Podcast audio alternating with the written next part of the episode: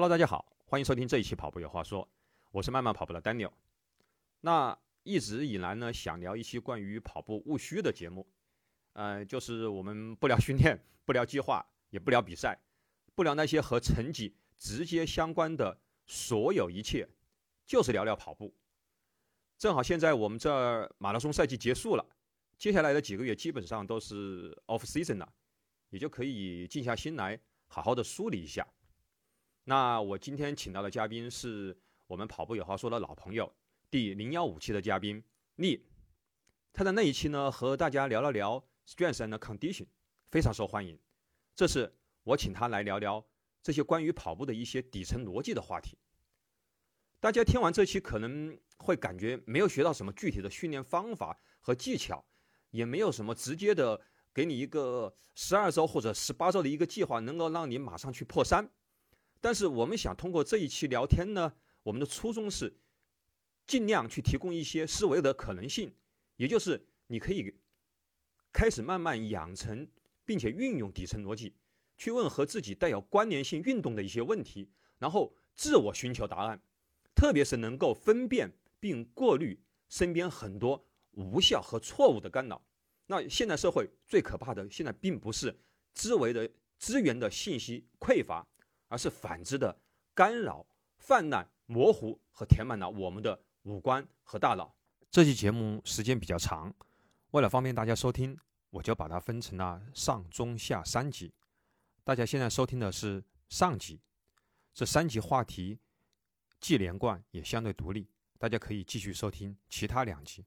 那你和大家打个招呼吧。哎，大家好！你没想到啊，单聊。又再次请我回来啊，完完全没想到。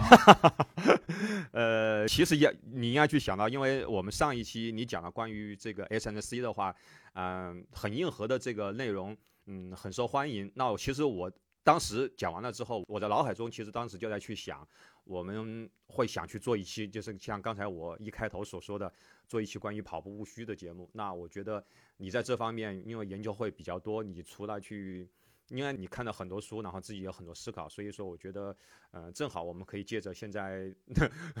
嗯，现在比赛都跑完了，接下来嘛，我们就应该没有那么就是要去跟计划呀，或者说是要去，呃，追求一个什么具体的这个目标，我们可以把一些，嗯，就像刚才说的一些底层逻辑的一些东西，我们今天就可以就这样可以务虚的去聊一聊了。可以，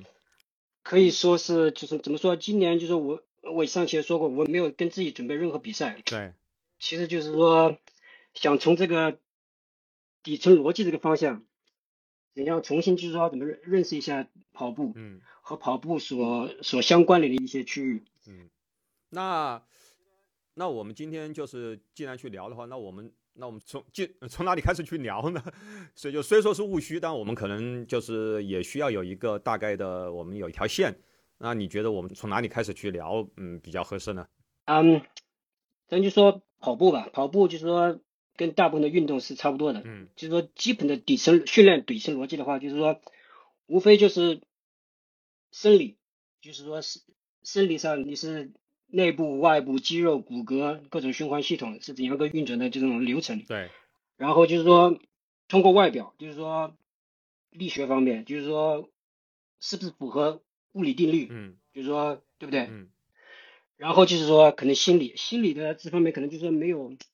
没有很这种怎么说呢？就像不像物理定律，心理这种心呃生理这种模式化的，就是说比较有比较可列的这种这种 answer。嗯，心理的话，就是说，我觉得还是就是一些本质的本质的这种本源问题吧，就是说，对，嗯，我觉得从这种底层逻辑的话，我。介绍这个底层逻辑之前啊，我可以介绍一个，就是说，在我认为是一个非常非常重要的一个生态概念，就叫嗯类稳态。什么？呃，英文叫 homeo homeostasis。类稳态就是内外的内，稳就是稳稳定的稳，态就是态度的态，对吧？啊，类稳态，OK。对，这个大概是个什么原理呢？就是说，我们的身体永远是在往中间这个平衡的这个点。永远是在往这个点上恢复，就是说，我们每次训练刺激自己，相当于是发生这种微微观拉伤啊，或者是过分的这种呃过分的使用压力啊嗯，对对对，嗯身体就是说我这是一种保护机制，我要保护你，不能让你我不能让你受到就是说有生命危险，或者是有这种就是说趋近于生命危险的这种这种趋势，我都不需要，不能让你有。我我就说我想办法让你恢复过来。这就训练这种怎么说，相当于训练的这种过程吧，就是说我刺激你，在不受伤过量的情况下，身体恢复过来。我刺激越大，我的恢复能力越大。但这里面也会有一个，就是说你刺激也需要有一个有一个度，对对对你超过这个度了，那相当于就是我们称之为的就是叫 overtraining 了啊，就是这样的吧？对对对，你你把这个概念想成是一个什么？相当相当是一个钟摆，嗯钟摆效应，嗯就是说你能摆上去，摆到九十度，它下来的速度就越快，对不对？对，假如说如果你往上摆的话，就是说有些人可能就是说比较激进的话，就是说能把这个钟摆一直能冲上去，嗯他可能就是说会从另外一个方向，啊，对对，就是说你达到你过了那个点以后，它事实上它的那个势能的话，它就不是在这个方向了，它可能就到另外一个方向去了，对吧？那就不是我们所希望的了，对吧？相当于是你超过这种九十度这种区域的话，嗯你身体就很容易受伤。嗯而且就是说，如果你钟摆幅度过大，你可能受有些有些受的伤，可能就是不可逆的。对，嗯就是我们经常就是说怎么说啊？经常这个钟摆就是经常在这个平衡平衡的位置附近嗯来回摆摆来摆去，嗯偶尔你要你要用力甩一下，嗯但是大部分时间，因为怎么说呢？就是说它毕竟它摆下来以后，它甩过来什么概念？你你摆的越高，它甩过来就是缓冲的这种这种时间和和空间就越大，相当于这方面就是可能就是恢复。你摆的越高，嗯你需要恢复的时间就越长，对不对？你这个比方打得很好，然后大概大家也能够去清楚什么叫 overtraining 它。我教这个就是要叫本态的自自自保机制，是身体是说，就是说我的第一怎么着？第一原理、第一原则、第一目标，我要保护你，不会让你受伤，不会让你失去性命。其他的一些物理这种，像我们提高成绩什么，那都不是第一来的。我首先要保护，保证你这个能能完成。就是首先我要保证你活就，是保证你要活下去，对吧？这个是千百年以来就是这个人类进化的它的第一原则，就是说，不是说你要变得就是，当然你你要去进化，你要去变得很强，这个是肯定的啊。但是如果你在这个过程中你你超出了，就像我们说的，你这个钟摆这个他感觉到你可能你要荡过去了，他可能就会有个保护机制，otherwise 的话，你就可能就会出现，就像你说的，就是不可逆了，那你就是你你对对对，你身体就会出现问题了，对吧？这就相当于是一种求生本能。对对对，嗯。就是说，咱说通过这个具体的哪些表现来来来验证这个观点，就像有有的时候，有时候如果你跑过量，嗯。或者是你肌肉力量不够，嗯。跑强度跑过量以后，在那段时间恢复那段时间，身体第一是先修复你的肌肉，嗯。它不会管你这个你你有多少进步，我首先是要恢复你的恢复你的肌肉，还有就是说你如果你跑过来以后，它首先要恢复你这种，嗯，怎么说内分泌的这些东西。这是为什么好东西我们看不见，我们觉得哦肌肉不疼，内分泌的东西你说我们有时候感觉不到的，还有这种骨头的这种这种微观的这种骨链你都不知道的。昨天我碰见一个那个相当于是比较跑步还比较不错的吧，我们学校一个学生，他说他说最近没办法跑步了，他说我说怎么了？他说去见就是见见普通的这种物理疗师，他说是是定期的这种物理疗，对，人家摸一下，说说我有骨裂，我说我自己都没有任何感觉，我还可以继续跑，一点也不疼。嗯最后去照 M R A，就真是骨裂。啊，这就是自己过量了以后，这就是像他这种案例，就是说他自己可能有时候已经就是说钟摆已经摆过了，嗯，他没意识到他自他自己没感觉到对，对，没意识到，而且身体就是说内部这些骨头啊，这些很细节的这些器官，有些这种症状，它不会通过疼痛第一时间来告诉你。这就是有时候我们就说，特别是年轻选手，这这这这老哥很年轻，才十几岁啊，就说有时候跑跑筛型的时候，跟着跟着人家，就是说可能比他更强一点的，可能就是说荷尔蒙一上来，整个神经系统就会已经抗压性就很麻木了，以后就基本上感觉不到疼了。你说，所以说的话，我们就是说，除刚我刚刚说的是骨头啊、肌肉啊，还有内分泌啊，你像这种热量啊，还有这种温度啊，都是遵遵遵循这个规律的，你知道吗？嗯，但是我们一旦就说大家始终把这个概念放在心里的话，就是说你就会时时刻去想呢，钟摆的高度，嗯，我们得要去控制，就是说我不要让它这个对对对就是达到就是超过九十度。超过九十度，就是说九十度相当于是你一个怎么说呢？你相当于 push，相当于是一个你发力的一个点，但是你始终要想想到这个 push 到这个点以后，它会甩回来，甩回来到另一端，它也会有一个同样的高度，这就是我们的恢复。你有没有给自己时间恢复的时间，恢复的这种间隔，恢复的这种强度，能达到同样的点？很多人就是钟摆上去了以后，还没来得及甩到这边的同样的高度，继续又甩。你你懂这个概念了吗？对，其实就是说我我就前两天我看了一篇看了一篇文章，他就是说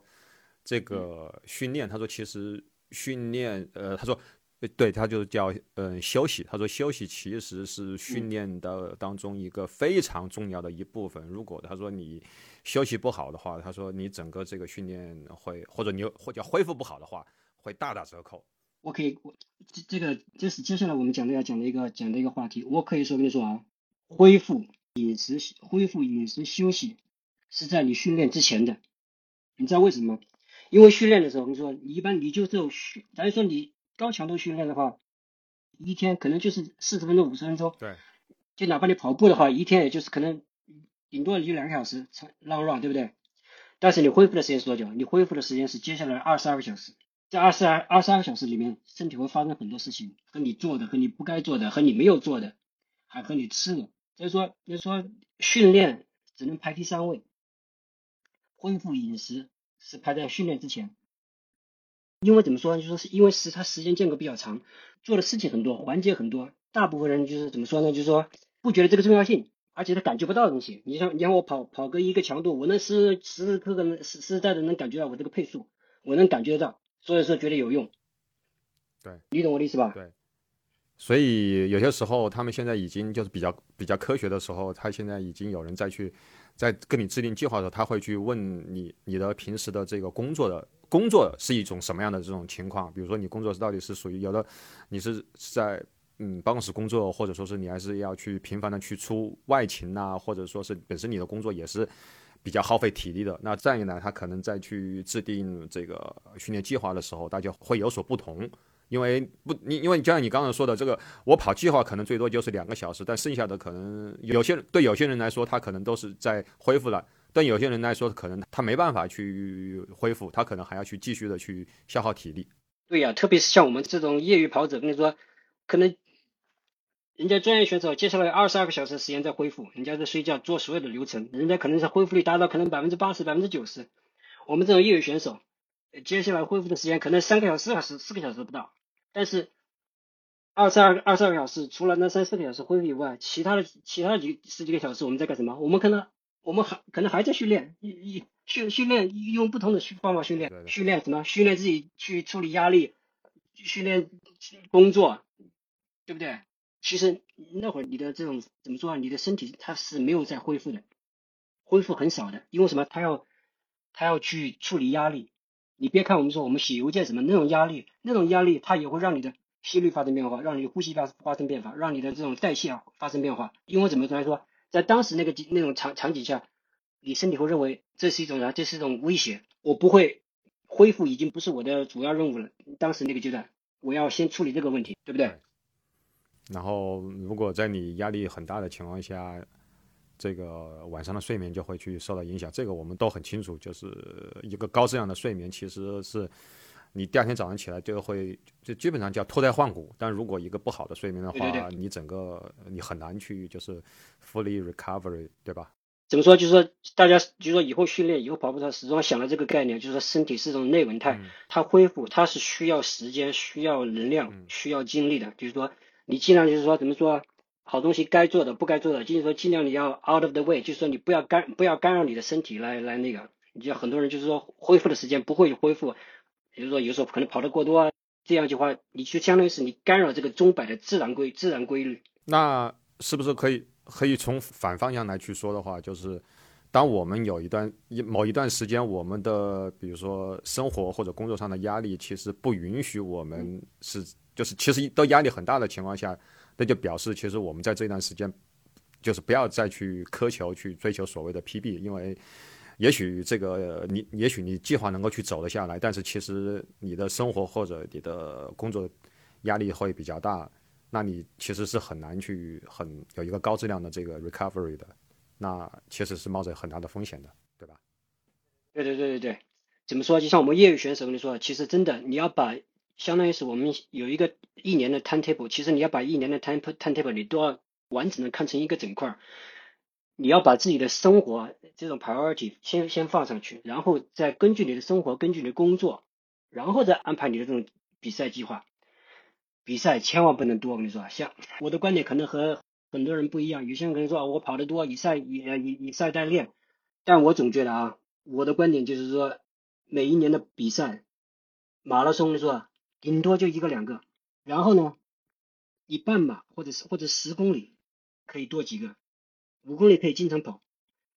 这个我们可能后面再再再我会提到，马拉松的这种，就说你一个你你是一个如果跑了很多年的，就是说有有几年这种跑马拉松经验的人，跟你说其实你的那种耐力基本上都是差不多了，那种耐力它不会就说，除非你完全一年你就不跑步，或者是半年一年不跑步。那那耐力可能掉了下来。你经常持续跑步的人，跟你说他跑过几年马拉松的人，其实你不要太担心你的耐力。但大部分人就是说，都是往往就是说啊，担心耐力，我要多跑，我要多多跑量怎么样？我现在感觉出来的，真的还真是你的十你的十公里，十公里到半马之间的这个配速，其实很重要的。因为怎么说，十公里到半马，就是说你说能恢复，它也能恢复。你说就是说，你要是强度跑大了。它需要更长的时间恢复，它还是说相当于是两头都能顾得到。五公里的话，就是说基本上五公里你跑了以后，跟你说一天两天都都能恢恢恢恢复的下来。它毕竟它这种强度啊，这种冲击力都是很短，对吧？就说十公里，很多帖都说过嘛，就是十公里的这种这种十公里的成绩和你耐力的这种这种这种量加起来以后，基本上就是说多少你就说说说明你这个马拉松的这个成绩到多少。但是说十公里这种。十公里这种，怎么说？这种强度，这种成绩，是吧？就是说，又很难，你说？怎么说呢？它比五公里是要长。五公里，跟你说，人人都能扛得下去，跟你说，真的，一咬牙都能扛下去。就哪怕你是说腿上出血，或者是哪里，你都没什么感觉。十公里有点煎熬，十公里到二半嘛，跟你说，就说，我觉得大部分人就是说，尽量可能就是说要说来说去，就是说加起来速度，跑量稍微少一点，多加点速度。你说五公里的这种配速，经常你不用跑公里，四百米、八百米、三公里这种配速，四四百米、八百米，经常可以跑一跑，对不对？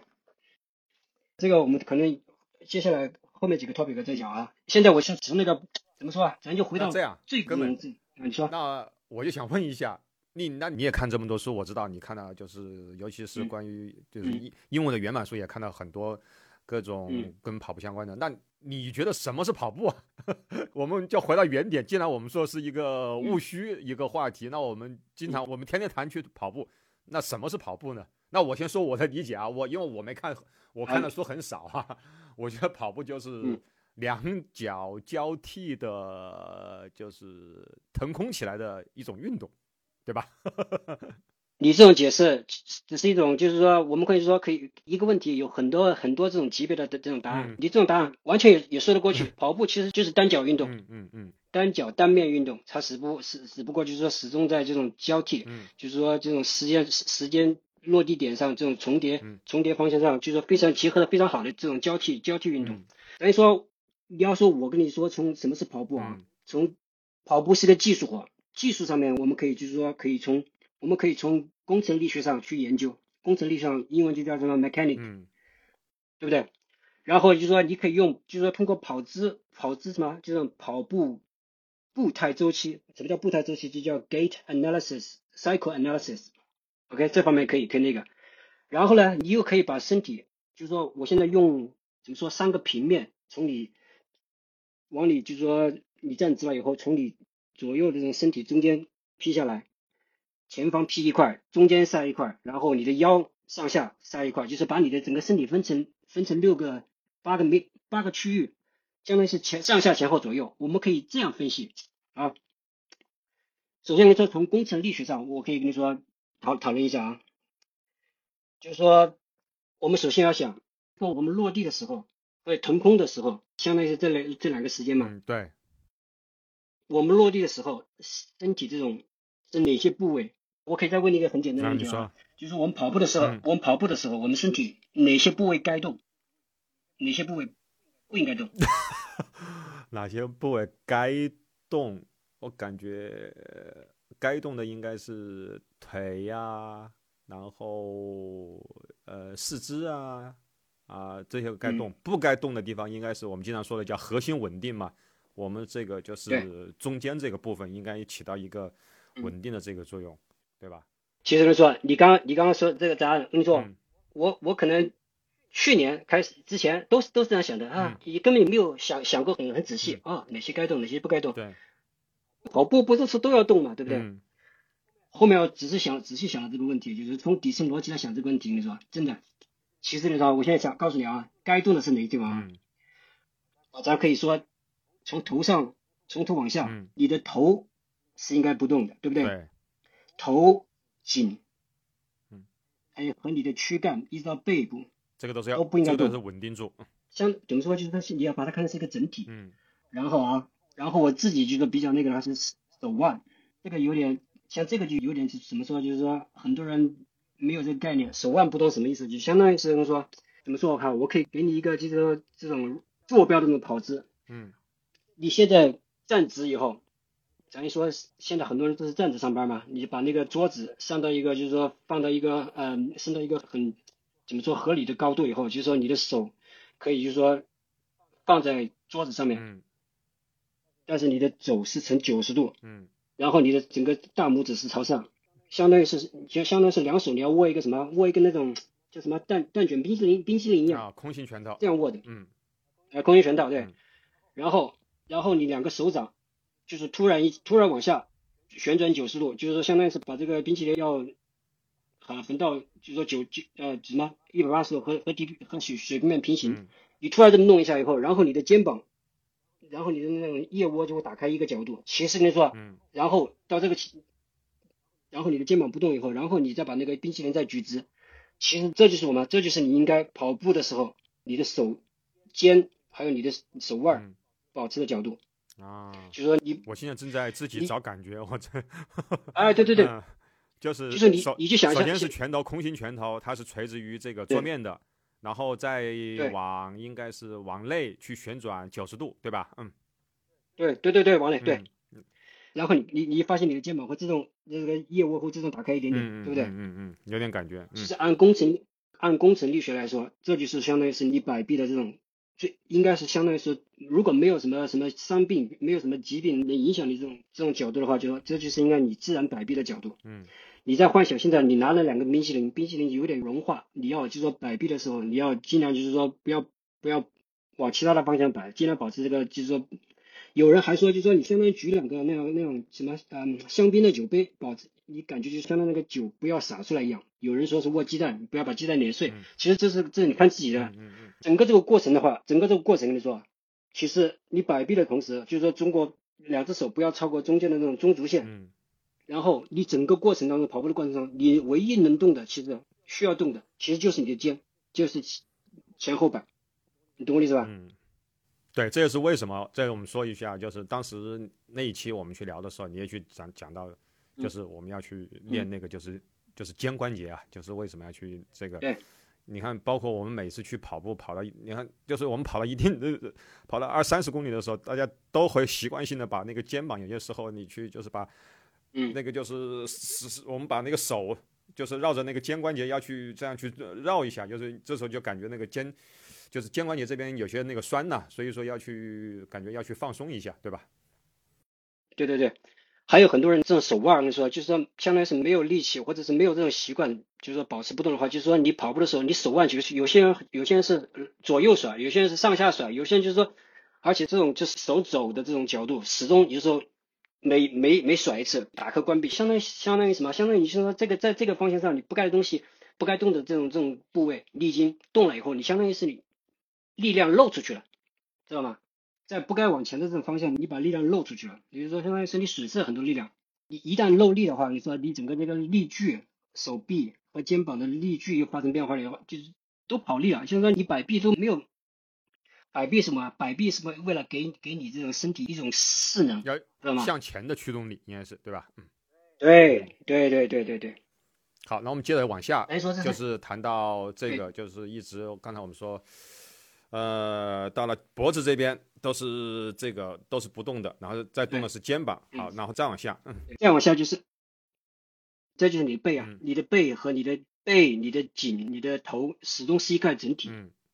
知道吗？就是说，相当于是你不要把这三个三个东西分开，这就是核心吧。嗯。最后一个啊，咱最后好咱又得上去，嗯。还有就是你的视线，嗯。你的视线不能动，就是说视线始终要看你前面二十三十米的左右左右的地方，嗯视线很重要。我跟你说嗯，为什么呢？如果你的视线不对的话，也就是说有些人说视线，你的视线看地下，嗯你看，如果你视线看地下，你就很容易低头，嗯，对不对？嗯对，你一旦低头，你一旦低头，就把你的这种空气的这种 air 叫 airway，就是说你的气管，就你就会堵住啊。很简单道理啊。对，为什么我跑步要抬头挺抬头挺胸？你要看前面，其实你看你视线看前面，其实是是帮你把这种胸腔和你这种气管打开啊，让可以说就是说你让呼吸不会受阻，对不对？这几个是不动的啊。然后动了其实就很多了，动了就是说肩膀是要动的，对不对？整肩肩膀你肯定是动的，对不对？对肩膀和手臂这是一块，手臂是要动的，你要甩，对不对？基本上上面动的就就就这两个东西了，下面臀肯定是要动的，臀、腿、脚，还有这种足弓，那很复杂的是吧？就是说，你像我们每次落地，你落地是什么？咱先要讲的下一个那个步态周期，步态周期相当于是你把每一步你要分成相当于是两个区两个周期，按英文叫什么？英文第一个叫 stance phase，就是说你的叫叫什么？叫站立，嗯，站立周期。啊啊，什么意思？就是就相当于是你每次你脚落地，你和地区接触，然后那一就是那一刹那，然后到最后腾空腾空走的时候，那就对是那个周期，对吧？大概可能相当于是说你两百一百一一百多毫秒到两百多毫对对对秒，对吧？嗯对对对，相当于是你在地下的这段时间，但是说你在地下这段时间，又要细分两个两个区域两个周期。你像我们脚落地，第一时间是干什么？第一时间我是要先把这个冲击力给给吸走，给完全接下来，对不对？把这个冲击力接住，保持平衡，保持平稳以后，平衡以后，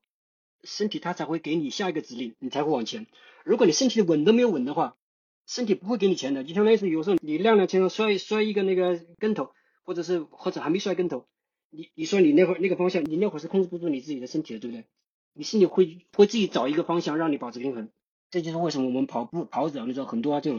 踝关节力量不足，它落地平衡时间叫 rebalance，就说再平衡的时间要比一般的跑者或者是高手要慢很多，就说你没就为什么有些人说落地时间长嘛？落地时间长，可能就是说你重新平衡的这时间长。还有一个可能就是说有些人的肌肉不强，或者是呢你吸收力的，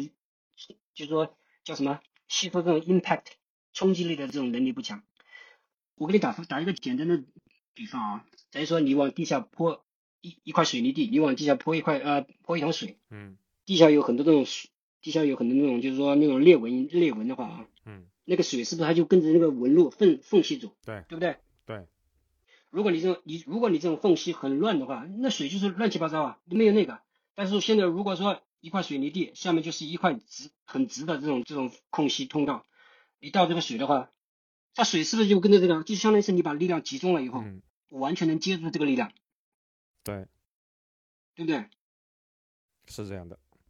所以说，就相当于你你在站立这个阶段的话，如果你不稳定，其实你你的过程就分成两步，一一部分是首先你得让你自己先稳定下来，就是不能不要左摇右晃，然后才能够再往前面去驱动。当然，我们现在说起来是说的这个，就是其实其实就是它在这个两百多毫秒当中的话。呃，你有一部分其实你的力其实是做了一些相对来说是无用功，它不是往前的一个驱动力，可以这样理解，对吧？嗯，对呀、对呀、你就是说你在比别人重新重新保持平衡的时间上嗯。要花很多，相当于是两百秒，你可能一百五十秒嗯。要花到平衡，嗯。你可能最后那五十毫秒才能 push，、嗯。你越快能把这个力量接住，越快能保持平衡，你就有越多的时间去什么去 push。对对对对，就是说，就是这这这就是你这就是你在地面的第二个阶段，嗯知道吧？但是在地面这个第二个这个阶段，就他们叫什么 toe off，还有 propulsion，就是说你的那个大大拇指起来，它是要靠你的这种这怎么说？要靠你的这种前脚掌要 push 的。但这种 push 呢，就是说具体的效率还要看你还要看你身体另一半那个腿的这种这种位置感，这种就什么就像什么啊 timing。时间能不能，就是说所有东西能不能合合上节奏？真正我们在地球这段时间，说我们身体是，如果身体没有离开地，身体就是说只是为了，只是为了这下一个阶段，就是说下一个阶段我们叫 swing swing phase，就是相当于是你的飞行，你的飞行阶段。我们在地球这二两百多毫秒，我跟你说，你身体是没有离开地，你是不会往前走的，对不对？你只是就是说吸收力嗯量，嗯保持平衡准备 push off，准备起飞嗯，你是为了起飞，嗯，能就是说积攒积攒这个能量，然后为了下为了下一阶段，对吧？嗯咱一说到细节的话，就是说，你像你接收冲击力，保持平衡，这都需要很多很多很多的这种叫什么 micro 微观肌肉对来支持，对不对？对呀，这是后面我们要讲的，为什么我们要跑下坡？嗯下坡就是上坡下坡跑坡的时候，就是改变了整个这个两个周期的这种各种变量。啊，对对对对对对，嗯你跑上坡的话，你我们的飞行时间肯定就要减变短，对不对？嗯因为我们要克服重力，我们的就是说因为因为这个方向已经往已经不是往前了，不是绝对往前了，还要方向除了往前一点呢，我们还要往上，嗯，对不对？嗯但是跑下坡又不一样了，跑下坡就是说冲击力重新 rebalance，重新这种这种保持平衡，我跟你说势能变大，你就说这方面它又就是说变强了，就是说你要冲击力大，你可能就是说你你需要更多的更大的力量来来来重新平衡，对不对？嗯因为往下有势能嘛，对不对？嗯，对不对？嗯所以说你现在想，你看我们跑步的时候，你说我为什么我我以前经常跟你们说，我们为什么要跑上坡，要冲下坡？嗯我们说跑步不喜是一方面，但是接受冲击力、重新平衡，这是另外一方面，嗯，对不对？对，肌肉足要你要是练的话，你能把肌肉练得足够强的话，就是说我我跑下坡，我可以不费什么力气，而且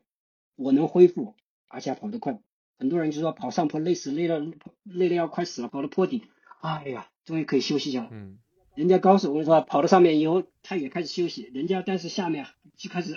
嗯，可以加速了、啊。对对对对对对，你想想，好，这就是好像跑他的肌肉已经条件。跑这个上下坡，我上两期我当时做节目一个嘉宾，她是那个一个就是一个、一个女生嘛，一个妈妈跑者，她当时她就跑到那跑二十零嘛，然后她就说，她也没有专门的一些力量呃训练，但是她就感觉就是她会在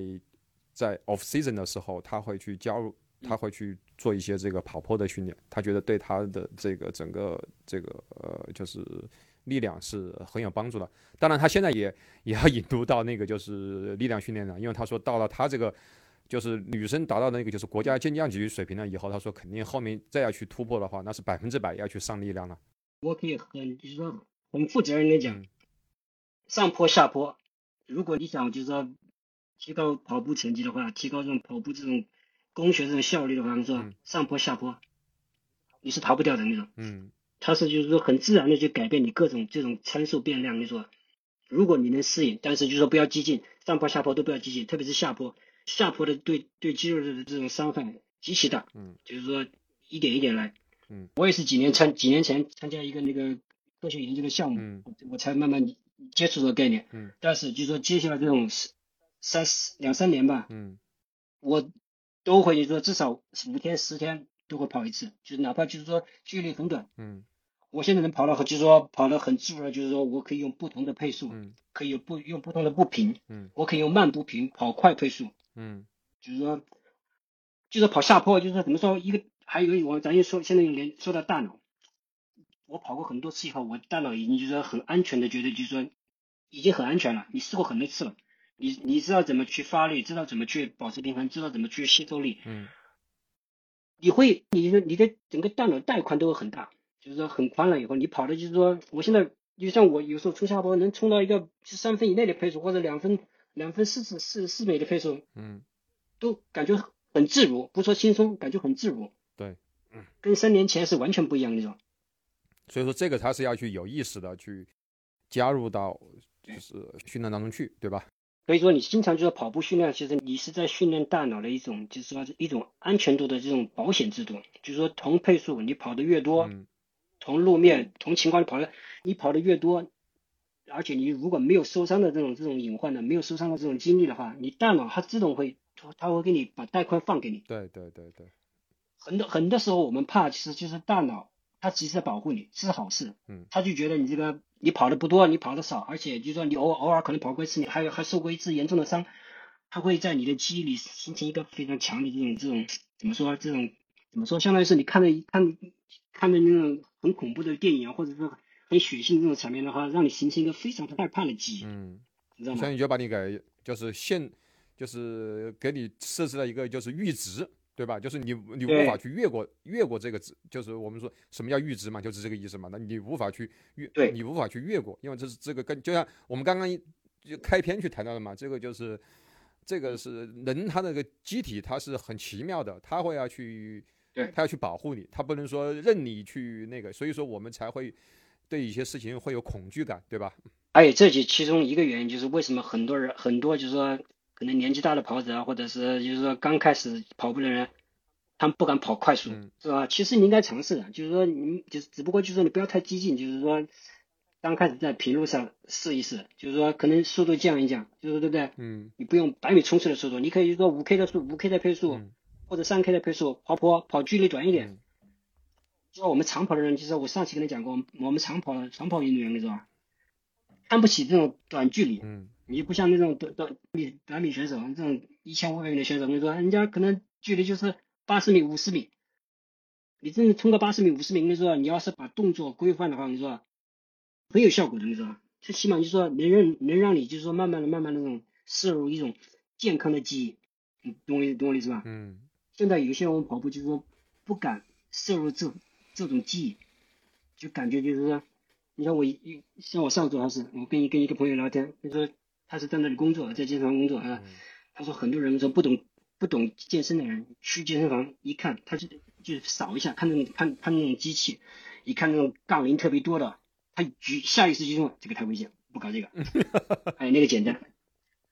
其实这就是怕嘛，其实说这就是还是说你没有这种认知，你不知道就是说哪个是安全，哪个是不安全，对不对？就是说有些东西就是说你要循序渐进的去尝试，不是说这相当于就是自己自己有点偏见了嘛，对不对？这也就相当于是，就是说，我们要时不时的去尝试，去走出自己的那个舒适区，是不是这个意思？对对对对。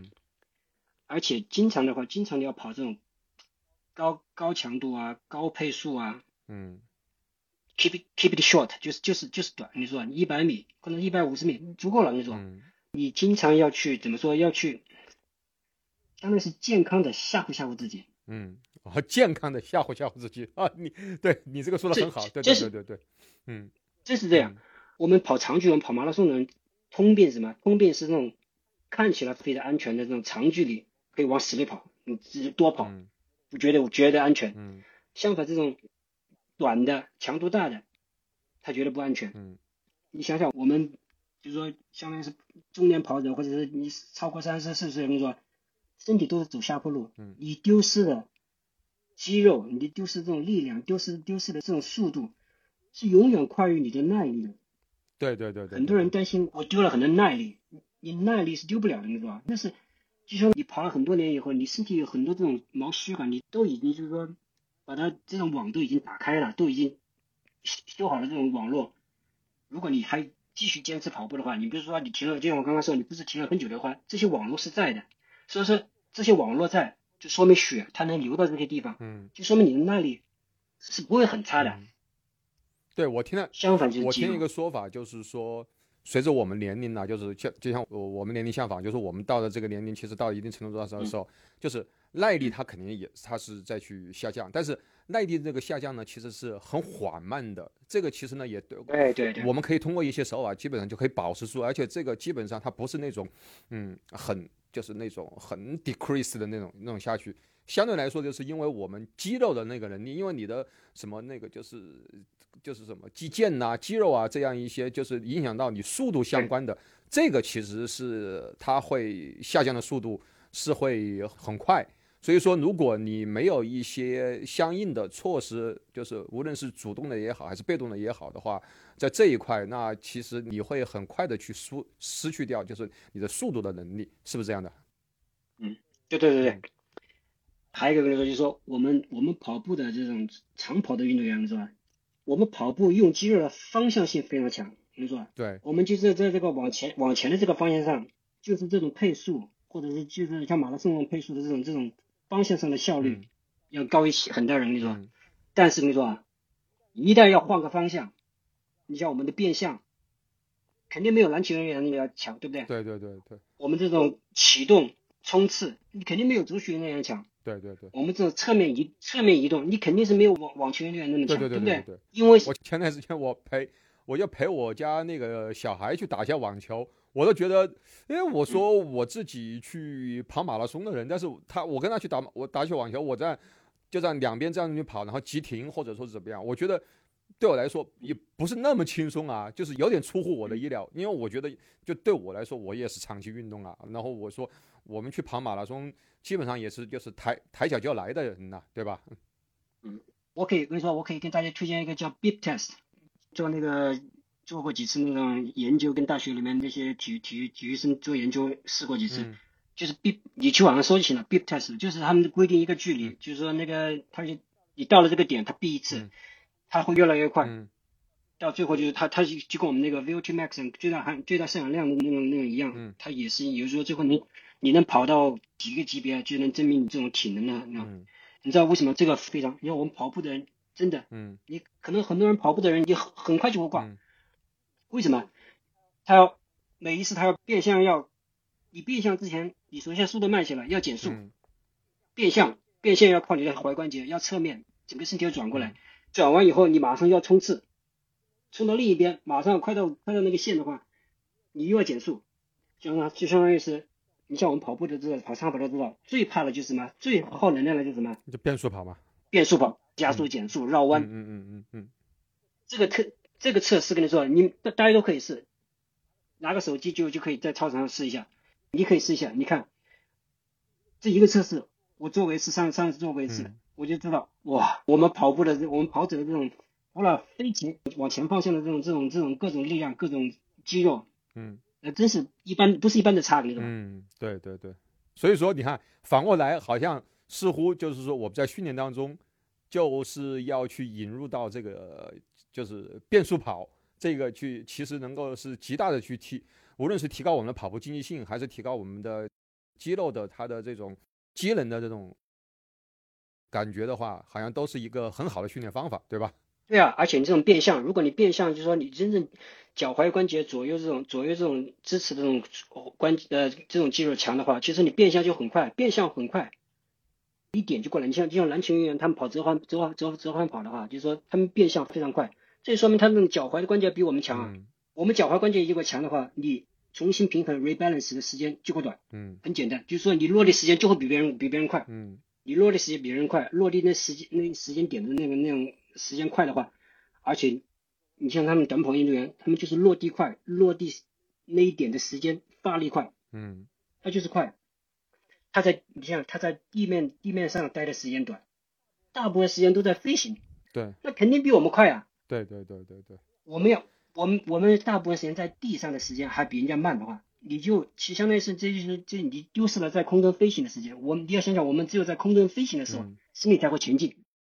对不对？所以说我们去练技术的话，就应该是你在地上的时间要短，你在空中飞行的时间要长。对呀，对呀，这把它说的通俗易懂来说啊，就是你你甭管去练这个什么练什么也好，是练跑姿也好，还是练什么这个也好，其实最归根结底就是这个样子嘛。就是最极端的情况，就是说你就是我们把它想到极端情况，就是你从 A 点飞到 B 点是最那是最快的，对吧？对，对对对对对对。而且像我们跑步的话，跑步来说你是跑步，我们肯定是要跳跃嘛，对不对？是要跳跃起来，但是。我们要跳跃起来，但是我们的终极目的是要跳起来，但是要把这个跳跃的高度要降到最低。嗯，因为你跳高，你跳的太高的话，你上升时间、下升时间，这就浪费时间了嘛，对不对？嗯，对对对，嗯，这这就是关键，关键就是什么？关键就是你看有些，咱说基普乔格，然后咱说一说到最近比较热门的这个话题，Kevin 不是啊破了基普乔格的这世界纪录嘛？对，Keep Tom。其其其实其实按我的按我这种分析理解来说啊，Kevin 的那种跑姿，他还没有基普乔格这么高效。嗯。基普乔格的跑姿是非常高效的，但是你说啊，人家 Kevin 的这身体身体条件，人家一基普乔格跟我差不多，可能一米七左右，嗯，对不对？人家 Kevin 大概是好像是一米八，嗯，对对对，腿就长了很多嘛，对不对？嗯。而且他们如果如果他们的那个还是我我觉得他们的那个那个什么步频差不多的话，他那快基普乔那是很很正常的，快基普乔格这一分钟两分钟一整个马拉松下来是很正常的，因为他不服。他不服宽嘛，嗯，对啊，就是说他的腿长，他的整个各方面的角度都要都可能就是说从保持同样的角度话，他就飞得更远嘛，这是很简单道理，对不对？那其实啊，你看啊，现在有你看现在有两个观点，其实我们之前也我们也讨论过的，就是现在很多时候大家就是说，一个是到底你应该是练步频还是要去练步幅，但好像相对来说呢。嗯，把步频加快呢，相对来说还似乎会容易一些，好像似乎呢也不容易不不容易受伤一些，但把步幅去加大呢，似乎要更加困难一些。但呃，也在这个过程中，如果你没有很好的一个力量作为去基础的话，你很容易去受伤。但事实上，你会发现那些。嗯，跑得好的，或者无论是就是那种 elite，或者说是那种职业职业选手的话，他们都有一个就是特点，不不管你个子高还是个子矮，或者说是怎么样，基本上他的都是属于那种就是步幅会比较大一点的，对吧？你说的这个就是说非常非常有具有代表性的，是吧？就是说，像我们这种业余跑者来说，大家就觉得就是说，就像我刚说的，练提高步幅。就像你说的，很困难，嗯，因为它是需要力量基础，需要你整个这个节奏，需要需要整个这种技术方面的这种那个。步频的话，就是说步频基本上都就是数字嘛，对不对？就是说我拿个节拍器，我就可以改变。但是按长期主义来说，你的步频，就说你舒适的步频，或者是说你就像你马拉松的步频，你只能达到一个点，接近一个阈值点，你高你再高不了了，嗯，对不对？终极的。最后终极的这种目标啊，还是就是提高步幅。因为我为什么？可以就说你可以。因为我为什么有这个想法呢？是有一天，有我认识一个跑友，他他评价我，他说：“哎呀，他说我好羡慕你这个步频。当然，我是我的步频是没有去练过的，我是属于天生高步频的，大概一百一百一百九十多，不到两百，一百九十五，一百九十五左右。然后他又说，他们也有教练，然后他又说他的教练就是希望他能够去提高这个嗯步频。”哦，我的哦，我当时我在想，我第一反应就是说呢，其实这这个教练这种方法，你也不能说他，你也不能说他去错。就像刚我刚才一一开始去说的，你提高步频的话，相对来说的话，就是比较比较安全稳妥的一种这个去做法，对吧？对对对。那因为步幅的话，就像说步幅的话，你要去改变步幅，你那就嗯，其实改步幅其实就约等于去改跑姿了，因为你那个时候你要需要有力量还有技术作为这个支撑，那不是每一个人。都可以有时间，你要去进那个健身房，或者说是怎么样的？我记得我多年之前，我不知道那个，我当时还在我们以前那个群里面还去分享过，就是当时那个就是大破节他去改那个就是他去改跑姿的时候，所有人都觉得改跑姿好像就是说啊，我想去前倾啊，我心里面就想着我身子往前面去的，他不是这样的，人家去进那个健身房，然后人家去。就是那种杠铃，然后人家有专门的那个，然后他自己当时去采访的时候，他也说，他说，就说日本最开始他们的那种跑法，他说他们都是属于就是呃步频会步频就快一点嘛，然后呢身子就比较直一些，然后他说非洲人的那个跑法就是就属于就是步频就稍微就是步幅大嘛，然后身子呢就是往前面去倒，但是他为了去改变这个东西的话，他在健身房里面就是泡了很久。然后后来就会发现，他的确，他去他整个跑姿改变会很大。这期节目时间比较长，为了方便大家收听，我就把它分成了上、中、下三集。大家现在收听的是上集，这三集话题既连贯也相对独立，大家可以继续收听其他两集。